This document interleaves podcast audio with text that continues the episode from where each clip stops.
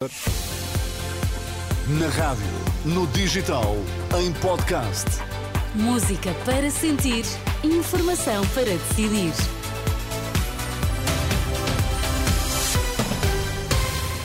Notícias na Renascença. Para já, Miguel, quais são os títulos em destaque a esta hora? Embaixador da Rússia em Lisboa, chamado pelo Ministério dos Negócios Estrangeiros para esclarecimentos sobre a morte de Alexei Navalny. Nos Açores, representante da República convidou Bolieiro a formar novo governo. O líder social-democrata nos Açores já falou à Renascença. Vamos ouvi-lo nesta edição. Informação para decidir aqui no T3 com Miguel Coelho. O Ministério dos Negócios Estrangeiros convocou o embaixador da Rússia em Lisboa para prestar esclarecimentos sobre o caso da morte de Alexei Navalny. O Ministério de João Gomes Cravinho anuncia em comunicado que este pedido acontece na sequência da morte de um dos principais opositores políticos do regime de Vladimir Putin. De recordar que Cravinho tem sido muito crítico sobre o que aconteceu, defendendo inclusive a aprovação de um novo pacote de sanções contra a Rússia, que tem estado a ser discutido pelos 27. Já o embaixador russo em Portugal eh, reagiu à morte de Navalny no final da passada semana para criticar a politização dos meios de comunicação social portugueses.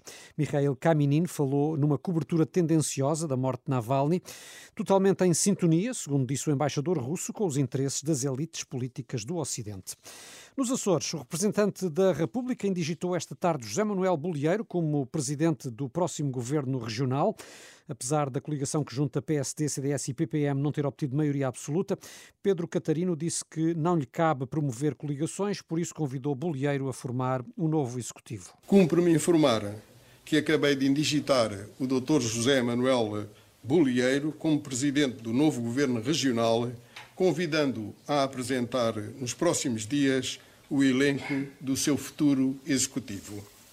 Sublinho que não é ao representante da República que cabe promover acordos entre partidos políticos ou compor soluções governativas particulares, ainda que em busca de uma desejável governabilidade e de maior estabilidade política. Essa é uma responsabilidade exclusiva dos próprios partidos. O certo é que o eh, futuro governo tem um cenário indefinido, uma vez que o Partido Socialista Açoriano já anunciou que não vai eh, viabilizá-lo. Quanto ao Chega, permanece a incerteza. À Renascença, nos últimos minutos, José Manuel Bolieiro reafirmou que tenciona governar em minoria. Sim, nós faremos um exercício democrático pela estabilidade e pela governabilidade com uma, um governo de maioria relativa, com o necessário diálogo e concertação com todos os partidos políticos em sede parlamentar, porque é de interesse, é a leitura que eu faço, para os Açores, a estabilidade e a governabilidade. Não teme que exista logo à partida uma rejeição do programa de governo? Eu creio que os partidos políticos têm um sentido de responsabilidade eh, na defesa do interesse da, do, dos Açores, da governabilidade e da estabilidade. Mas até agora havia um acordo eh, e o seu governo eh, caiu. Pois, mais uma razão, não é? Quer dizer, eh, não é dependente dos acordos e, portanto, vale mais sobretudo, o sentido de responsabilidade, a humildade democrática para diálogo e para concertação e também o reconhecimento do que foi a soberana decisão do povo. Se porventura este governo não vingasse, estaria disponível para se recandidatar a novas eleições eh, para a presidência do governo? Sem dúvida, e fazendo o devido esclarecimento cívico ao povo, como aliás tive a oportunidade de fazer uh, nesta interrupção da legislatura, de que uh, havia que responsabilizar os autores e protagonistas da uh, instabilidade e de governabilidade da região. José Manuel Bolieiro, em declarações ao jornalista Pedro Mesquita, o líder do governo regional cessante, agora indigitado para formar um novo executivo. O Tribunal Constitucional considera que as alterações à lei da nacionalidade não violam a lei fundamental, uma decisão tomada por maioria. O Presidente da República tinha pedido a fiscalização do decreto do Parlamento, alegando que alterações à lei podiam criar obstáculos adicionais à concessão da nacionalidade portuguesa a reféns israelitas em Gaza. Contudo, o Tribunal teve interpretação diferente. Marcelo Rebelo de Sousa terá agora 20 dias, após a publicação em Diário da República, para promulgar o diploma ou vetá-lo politicamente. O Ministério Público está a investigar um alegado caso de corrupção envolvendo Salvador Malheiro, ex-presidente da Câmara de Ovar. Em causa acusações eh, do atual líder do Chega de Ovar, Mário Monteiro, antigo militante social-democrata, que acusou Malheiro de ter recebido envelopes com dinheiro em troca da adjudicação de uma obra. A direção da PSP confirmou a abertura de um inquérito para apurar as circunstâncias da concentração de polícias ontem à noite junto ao Teatro Capitólio em Lisboa, onde decorreu o debate entre Luís Montenegro e Pedro Nuno Santos.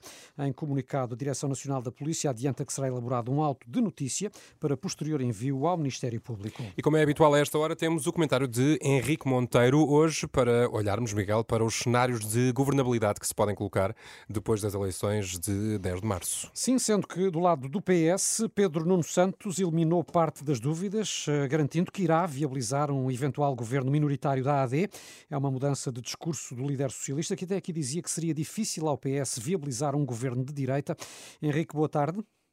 Boa tarde. Começo por te perguntar o que é que terá levado Pedro Nuno Santos a mudar de, de estratégia sobre esta matéria. Eh, não faço a menor ideia como calculas, porque não estou no Estado-Maior nem na cabeça de Pedro Nuno Santos, mas só me parece o seguinte: é que todas as sondagens, independentemente do partido que vai à frente, dão uma maioria de direita no Parlamento. E isso eh, diz o seguinte: que se o Partido Socialista não ganhar as eleições, o PSD terá a hipótese de fazer um, um governo minoritário, se não, não conseguir maioria com a iniciativa liberal, Uh, ao PS também não restavam muitas hipóteses. O que é que o PS podia fazer com uma maioria de direita? Aliás, só chega, quer dizer, eu acho que isto acaba por ser a saída mais lógica que Pedro Nuno Santos encontra para o Partido Socialista. Mas o, o que Pedro Nuno Santos não diz é se viabilizará também o primeiro orçamento do eventual governo minoritário da AD. Pois, isso aí, digamos que ele fica à meio da ponte, que, que eu acho que é o, é o pior. Quer dizer, o, que é que significa é, no continente, que é diferente na Madeira ou nos Açores? O que é que significa viabilizar o governo? Significa não apresentar moção de censura e, como ele disse, não votar noutras moções de censura que eventualmente sejam uh, apresentadas e que neste caso teria de ser pelo Chega, porque se fosse à esquerda provavelmente também eh, derrotada, não é? Partidos mais à esquerda. Já o orçamento, uh, o orçamento tem que ser votado. E, portanto, o, o, orçamento já não, já não. Quer dizer, tu podes votar contra o orçamento com os argumentos diferentes, radicalmente diferentes daqueles dos argumentos com que um partido de extrema-direita vai votar contra um orçamento do PSD. Hum. E, no, e, portanto, é... no caso do, do, do, PSD, Montenegro não respondeu à, à, questão análoga, ou seja, se viabiliza ou não um, um possível governo minoritário do, do PS. A que é que se deve, na tua opinião, esta indefinição de Luís Montenegro? Eu sinceramente acho que o Luís Montenegro respondeu a essa questão eh, de, de uma forma diferente. Ele disse: Eu não serei primeiro-ministro a menos que ganhe as eleições. Portanto, eu presumo que se Montenegro não ganhar as eleições, ele deixa a direção CD e isso deixa de ser um problema dele.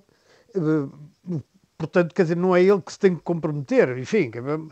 Agora, eu também não via uh, mal nenhum em que ele dissesse, ele também já disse, que deve governar quem ganha as eleições. Ora, o Partido Socialista só pode fazer um governo minoritário se ganhar as eleições. Se não ganhar, pode fazer tipo geringonça, mas era preciso a esquerda ter maioria.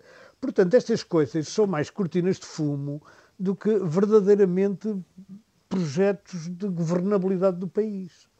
Obrigado, Henrique Monteiro, pelo teu uh, comentário. Uh, depois uh, destas afirmações que ficaram do debate de ontem à noite e já durante o dia de hoje, com a pré-campanha uh, na rua. Pode bem dizer-se, Renato, que este foi o primeiro dia uh, a sério, porque os líderes uhum. parlamentares já estiveram em arruadas e outros contactos com a população. E acompanhamos tudo sempre aqui na Renascença, também em rr.pt. Pode passar por lá, tempo e trânsito para conferir já.